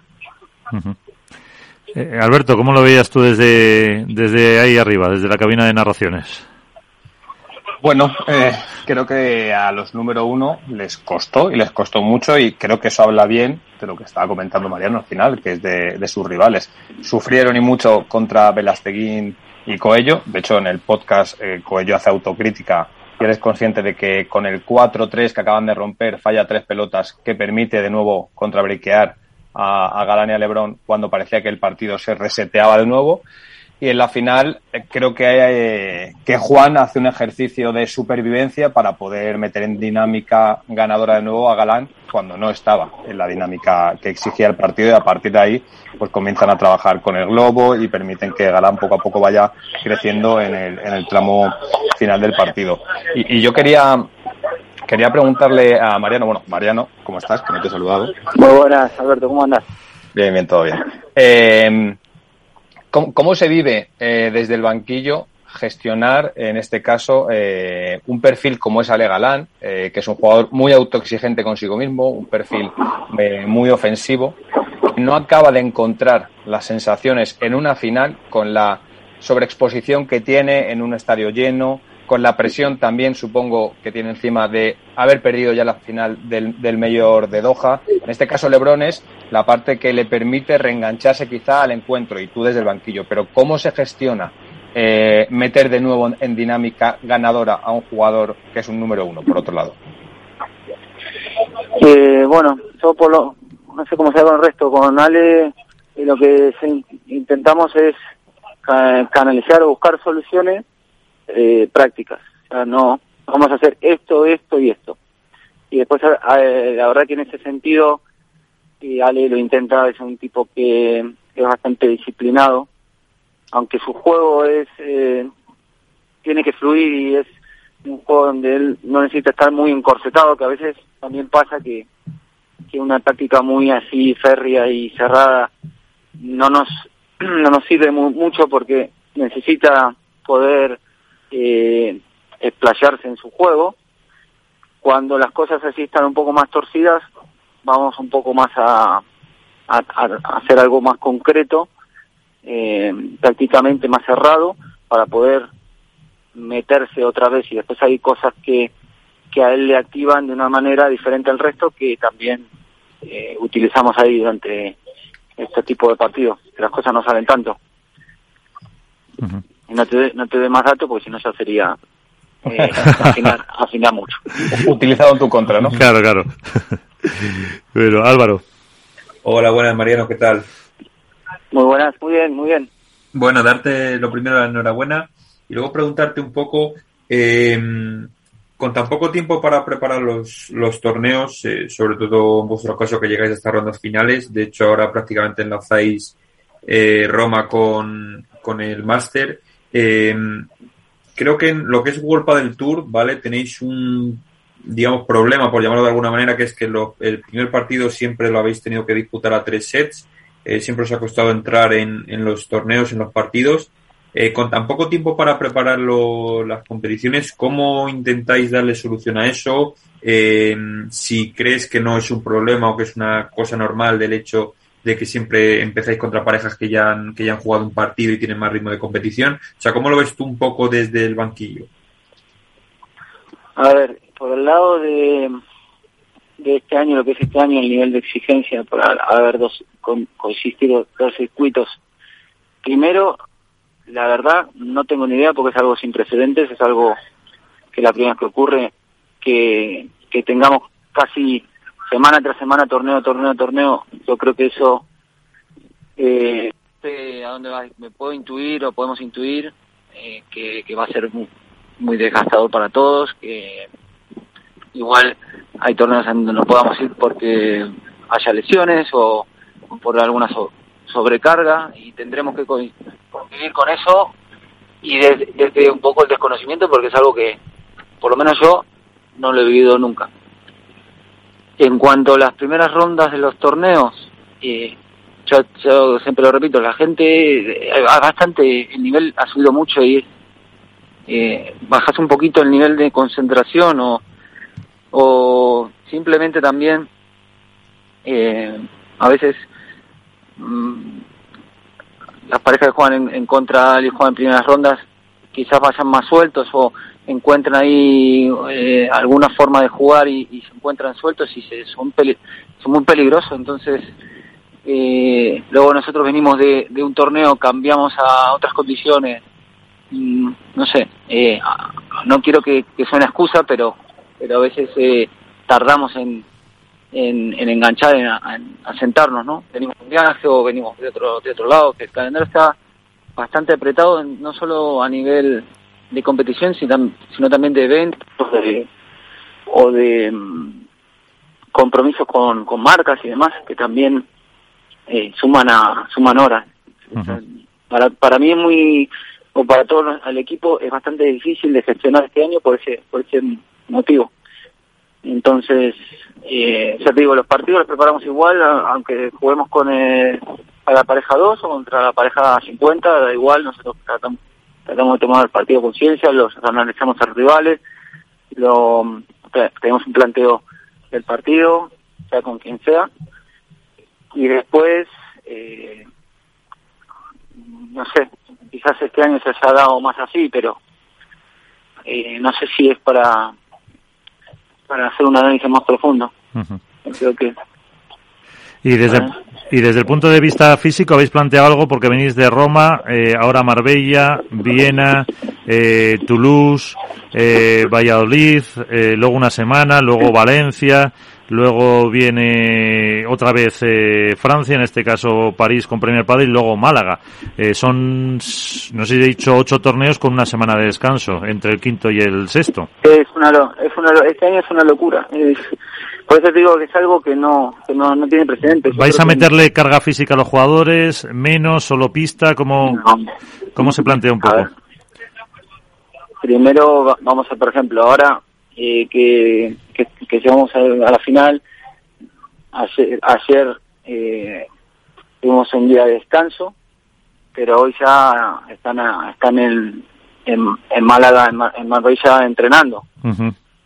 Eh, yo viajaré mañana porque todavía estoy, tengo que trabajar en la academia tam- también un poco, que ya me olvidé ni de cómo era el club Sí. y ya mañana me, me incorporaré. Pero que tampoco es que dé para, para mucho más, ¿eh? porque si jugás hasta los domingos, eh, terminas de jugar en Roma, terminas por la tarde, al otro día te tomas un avión a, las, a la mañana tempranito, tomas ese día para descansar, para recuperar, para hacer algún ejercicio regenerativo y tal, pero el martes otra vez porque tenés que, en este caso encima es un máster, que tenés que empezar a jugar antes, Sí. pues a entrenar. Y todo dependerá hasta dónde llegues, si podés llegar el domingo, siguiente semana es en Austria, pues eh, esta- estarán ahí sí que podemos empezar seguramente el jueves y estaremos entrenando el lunes, martes, depende si ganan o no el martes, el lunes haremos descanso, el ma- martes, miércoles entrenará acá en la academia y nos iremos a avión para, para Austria. Pues Será así en, en gran medida y dependerá de los resultados. ¿no? Si, si nos va bien, pues tenemos poco tiempo para hacer más cosas. Pues eh, Mariano Mat, uno de los eh, artífices de ese número uno de Juan Lebrón y Ale Galán. Eh, muchísimas gracias eh, por estar con nosotros, que te vaya bien y eso, aprovecha la academia porque ahora la vas a ver poquito. Sí, sí, sí, aprovechando hoy, que ya es único que ha sido ver la cara a los chicos, que al final son gran parte eh, de ellos hacen que estemos ahí y el poder viajar y poder ir a los torneos es en gran medida al apoyo que tenemos aquí porque si no sería muy, muy, muy, muy, muy, muy difícil. Así que muchas gracias por la llamada y, y mucha suerte, Mariano. Esperemos volver a vernos. Perfecto, muchísimas gracias. Eh, pues entonces, eh, fíjate, eh, lo que les espera ahora mismo por delante a todos los eh, jugadores, una experiencia nueva, así que adaptarse a esa carga de trabajo que van a tener, eh, no sé si son siete, ocho, eh, entre, luego el Valle, entre Valladolid y el siguiente hay una parada una semana, pero bueno, eh, eso será ahora también lo que comentaremos. Eh, eh, las próximas semanas, pues todo ese carga de trabajo que van a tener. Alberto, eh, que tendrías que ir. Muchísimas gracias. Un día más. Sí, me toca escapar hoy antes. Perdonadme y un placer como siempre. Un Un abrazo placer. Muchísimas eh, gracias. Eh, eh, bueno, que metíamos ya la, la sintonía, pero eh, Alberto, no sé si ya no nos escucha, eh, la porra, eh, que ahora la haremos para Marbella, eh, le apuntamos a Alberto si os parece los números uno. A ver, eh, que no te digo Álvaro.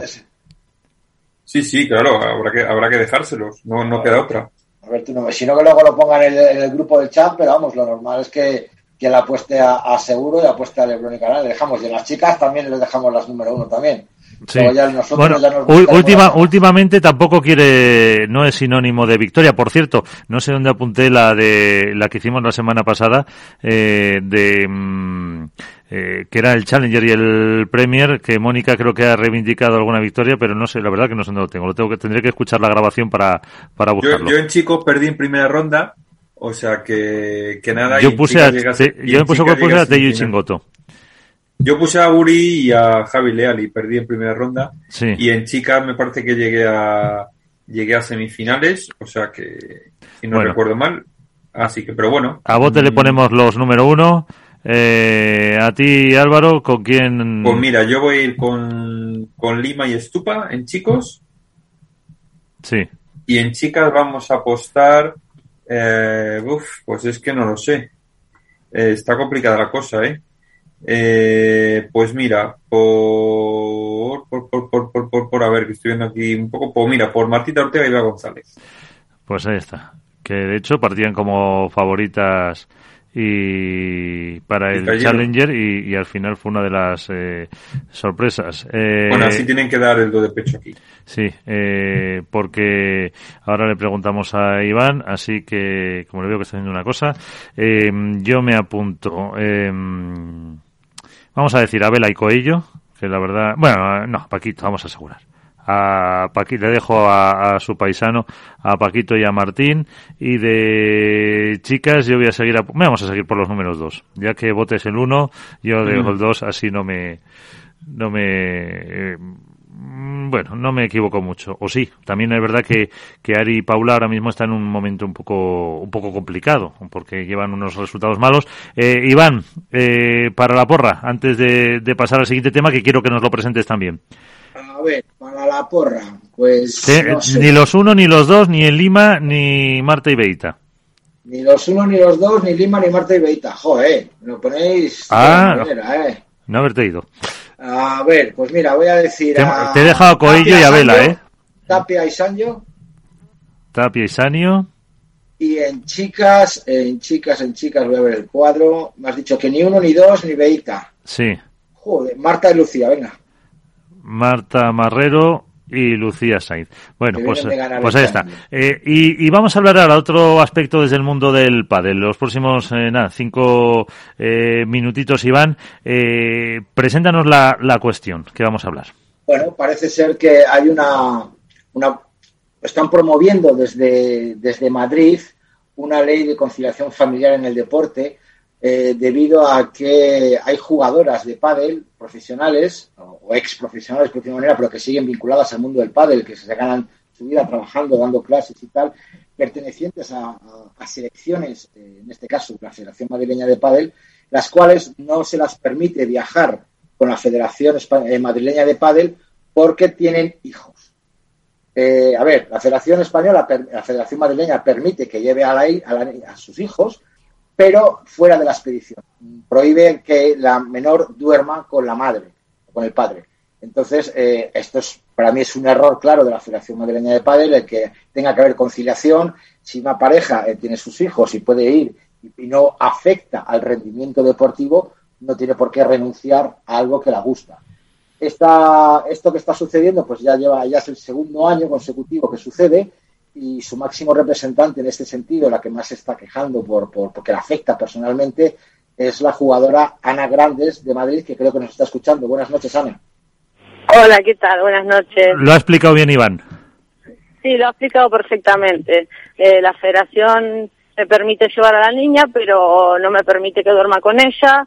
Han sugerido que alquile una habitación al lado, que duerma con una amiga, porque independientemente de de que la niña pueda viajar conmigo o no, no tengo con quién dejarla porque eh, a tanto mi pareja también era seleccionable, eran las, éramos las dos seleccionables y no tengo familia en España, no tenía con quién dejar la niña.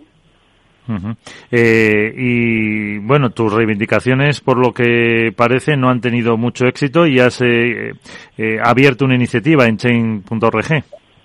Sí, eh, la verdad que es una situación que supongo, entiendo que no debe haber eh, muchas trabas al respecto en otras federaciones o en otros deportes porque no he encontrado ningún caso similar, eh, pero la, la, respuesta tanto de la Federación Madrileña como de, el, como de Madrid, o sea, la Consejería de Ayuntamiento de Madrid, es que no hay conciliación familiar en el deporte, por lo tanto no hay ley que me avale o que me defienda ante esta situación. Es lo que decida la Federación, lo que se ha votado en una junta directiva o lo que ellos consideren y no hay más, o sea, no, no tengo de dónde defenderme, digamos. ¿Y la española ha recurrido ahí, a la Federación Española?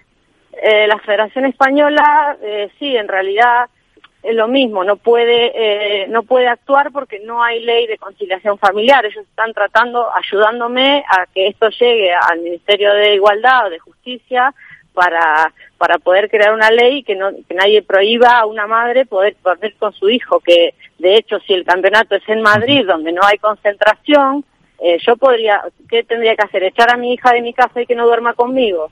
Y durante todos los días del año que yo compito, porque aún sigo compitiendo de forma amateur, la niña no influye en mi rendimiento deportivo.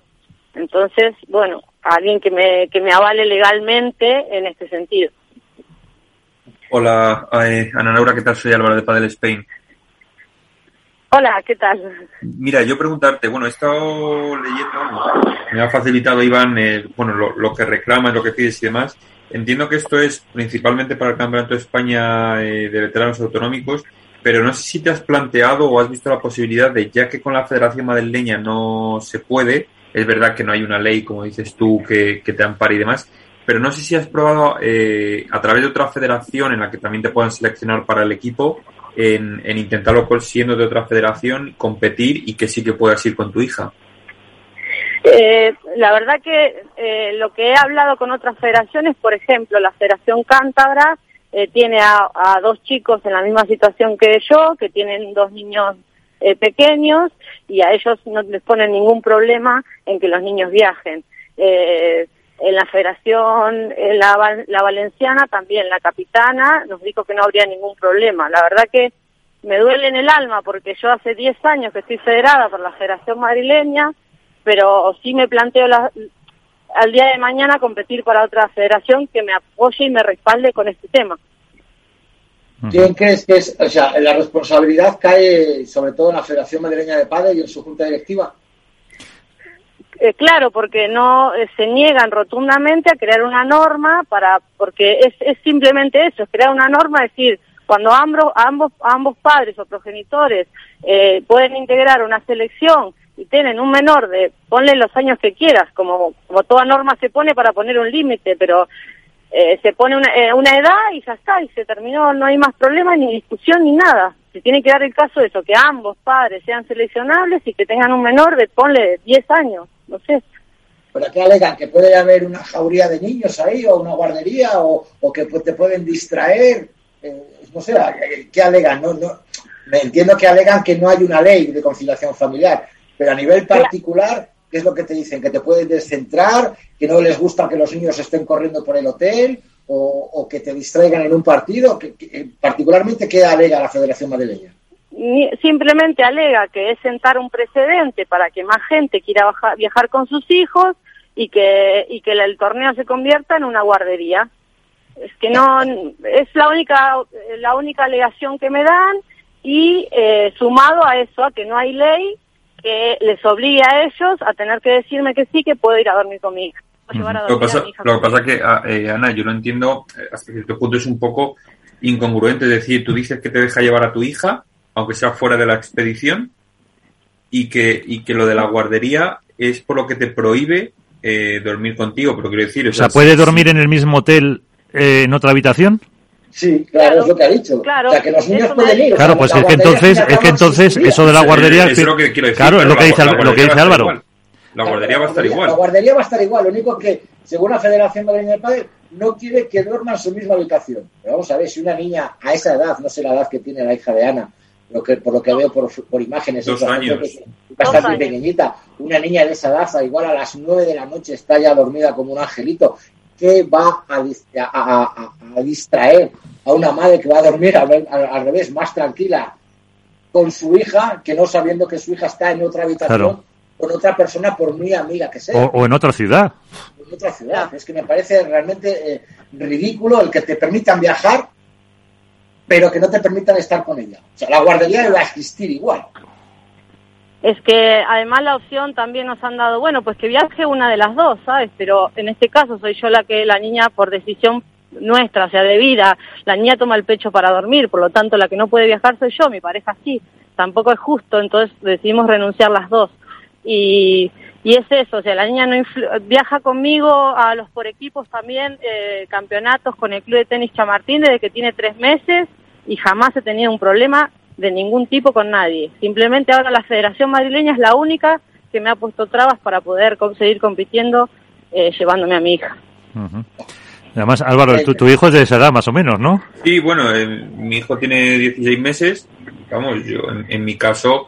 Eh, que tampoco no sé te dan si mucha. Muy bueno o qué, pero vamos, el mío duerme, duerme a pierna suelta, entonces no, no veo ahí ningún problema. Que los divanos míos ya están más creciditos. Pero vamos, yo creo que si, si es como, como el mío, no creo que interfiera en absolutamente en nada en el rendimiento deportivo y más si pueden ir dos personas que una puede ocuparse claro. a malas y la otra descansar. Pero bueno, no sé, eso sería cuestión también de hablar con alguien de la Federación Madrileña, de ver qué, qué opinan ellos internamente, de la postura que tenga la Federación y también así conocer la, la, opinión de las dos partes. Pero bueno, yo desde, por lo que nos cuenta Ana Laura, desde luego no creo que hubiese problemas porque si dice que ha ido a otros campeonatos con el Club de Tenis San Martín y demás y nunca nadie le ha puesto problemas y de hecho en otras federaciones eh, hay gente en su misma situación y, pueden viajar eh, y no le ponen trabas ninguna, pues hombre, yo creo que...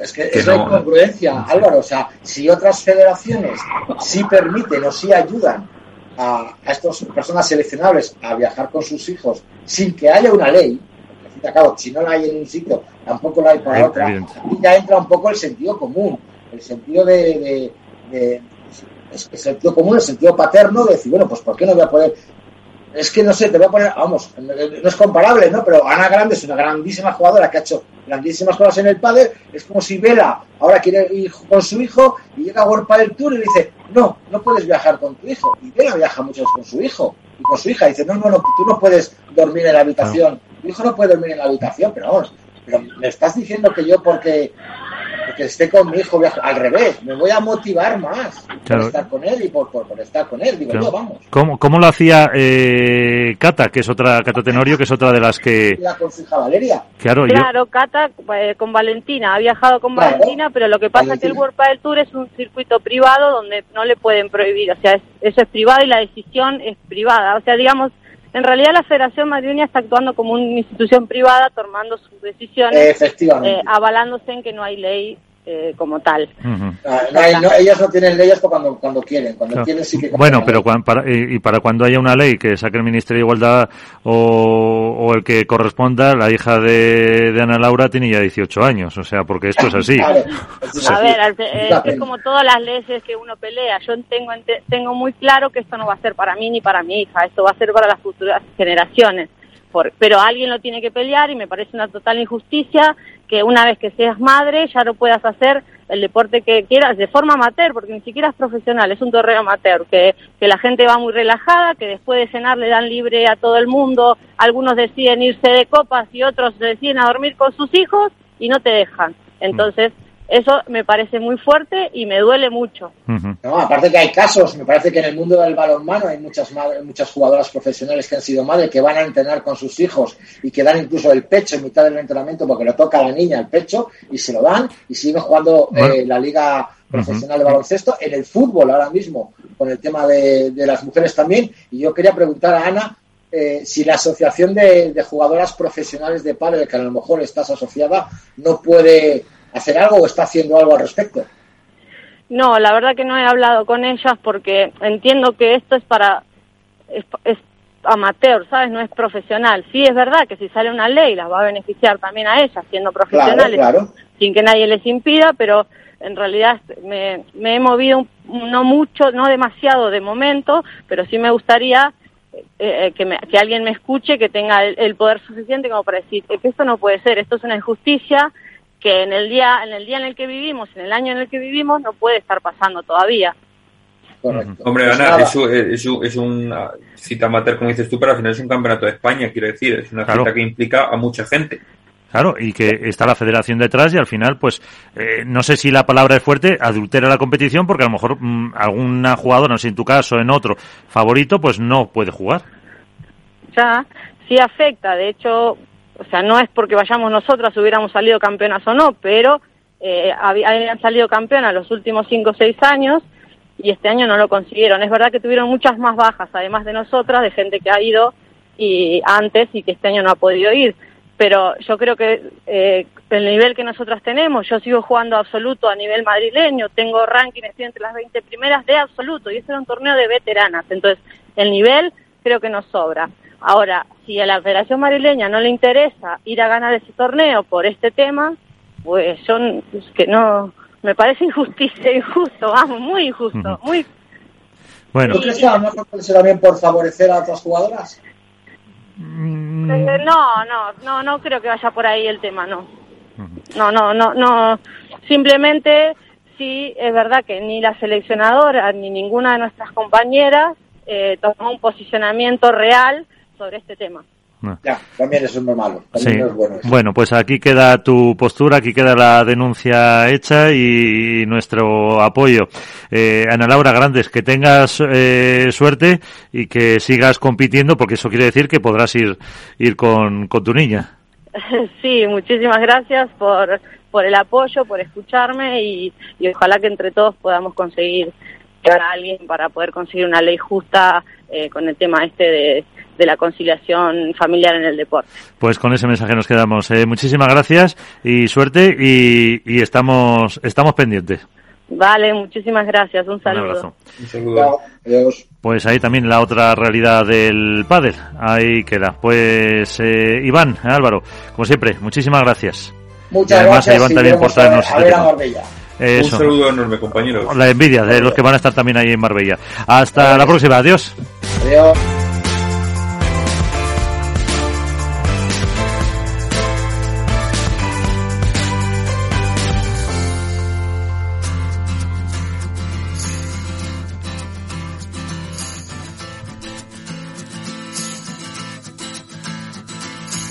Pues nos vamos eh, con esta tertulia en la que hemos hablado de muchos temas de la actualidad eh, a nivel deportivo, a nivel federativo, a nivel legal. También hemos contado con Mariano Amate, el entrenador de la pareja número uno del mundo, y con esta denuncia que nos daba hace unos instantes Ana Laura Grandes de la posibilidad o no de poder viajar con su hija a los torneos. Alberto Coca, Jesús Carras con la parte técnica, les habló Miguel San Martín. Cuídense mucho, jueguen todo lo que puedan y hasta el próximo programa. Adiós.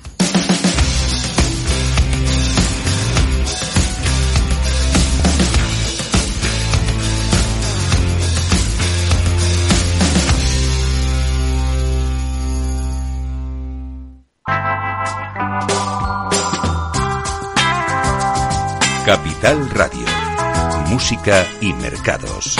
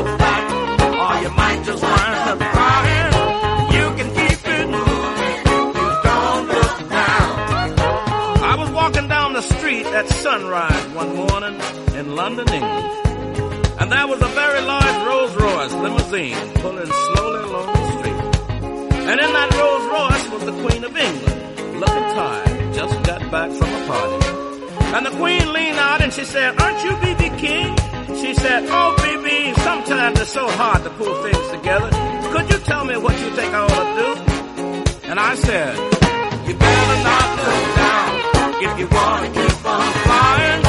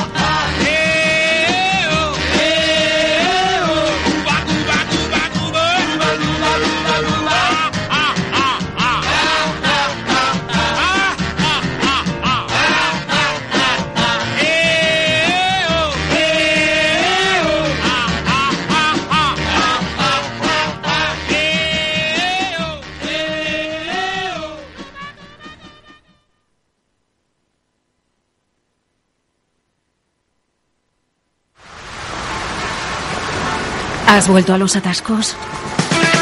Forma parte de la vida de Madrid y esa vida va aparejado con atascos. Realmente el atasco que te absorbe la energía es el de la entrada a trabajar o cuando llegas tarde a una reunión o cuando vas a dejar a tu hijo en el colegio y va a perder eh, y va a perderse la primera hora de clase. Cuando vengas a Madrid, chulona mía. Reconduce tus números. Voy a ser temperatriz de lavapiés. Desatasca tus inversiones. Y alfombrarte con claveles la gran vía. Recalibra tus cuentas. Bañarte con vinillo de Jerez. Que no se atasque tu economía. Sintoniza Capital Radio. No me gusta el mundo atascado.